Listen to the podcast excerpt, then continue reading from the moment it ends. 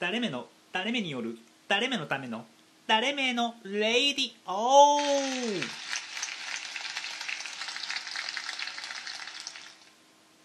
朗読。小説「ビューティフル・ビューティフル・ネーム」第2話。父ちゃんの頭をしっかりと左手のすべてで押さえながらゆっくりずれていく母さんの右手があまりにもゆっくりすぎるような気がする。チリチリに対応できないバリカンだったのか。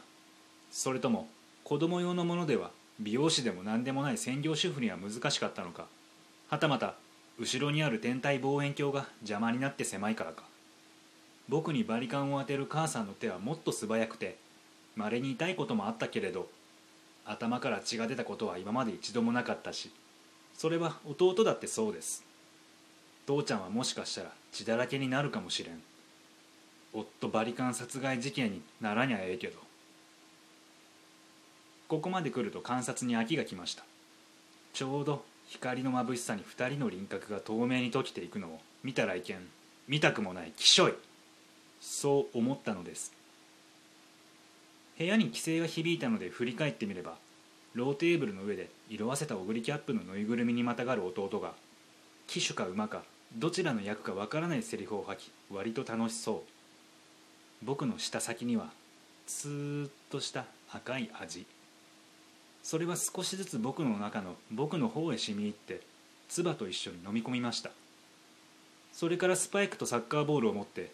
僕はマンションの階段をダッシュで降りたのです。5年生に進級して行われたクラス替えはまずまずの感じ。育ちの悪そうな連中とはようやくに離れることができてこの開放感には鼻がひくひくした。みんなと協力し合い机や椅子を運びながら人知れず体の中で泣く。男じゃったら泣くなと言われる。でも本当に泣けた。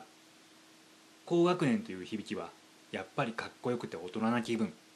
幼稚な世界はもう終わり。保育園の時からずっと同じクラスになり続けているゴミちゃんとまた一緒なのは嬉しいわけでもないししつこいなと思わないわけでもありませんが何ていうか救われる思いがあるにはありました。新しい担任の先生は話が面白くイラストが異様にうまかったりして提出したノートが返ってくるのが待ち遠しい。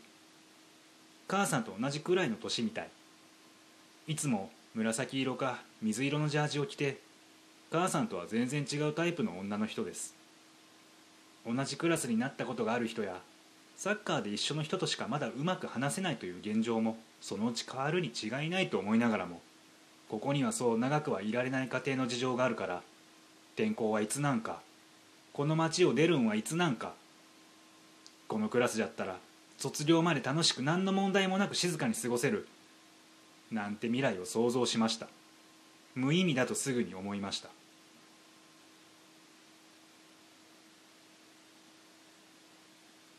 日頃鍛えている下半身を雑巾がきの際に駆使するのは当然です。ピューマのように構え左右の手の指を互いに絡ませ能力以上の力が出せるようにと張り切って進んだその先には大きな上履きから縦に僕が好きではないスポーツメーカーかっこ日本のやつでそれと同じ名前の人がクラスにいるから名前を伏せます。悪口みたいになるから。のロゴがワンポイント真ん中に入った白いソックスが2本はるか上まで薄い生地が太くパツンと伸びていました。サッカー用のものとは似ているようでまるで違う。スライディングをすればすぐに破けそうな代物です。その足の持ち主は鋼のバケツを持ってそびえていました。もうすぐチャイムが鳴るんじゃろう。僕は指をほどいて立ち上がる。バケツの中は思っていたより真っ黒でした。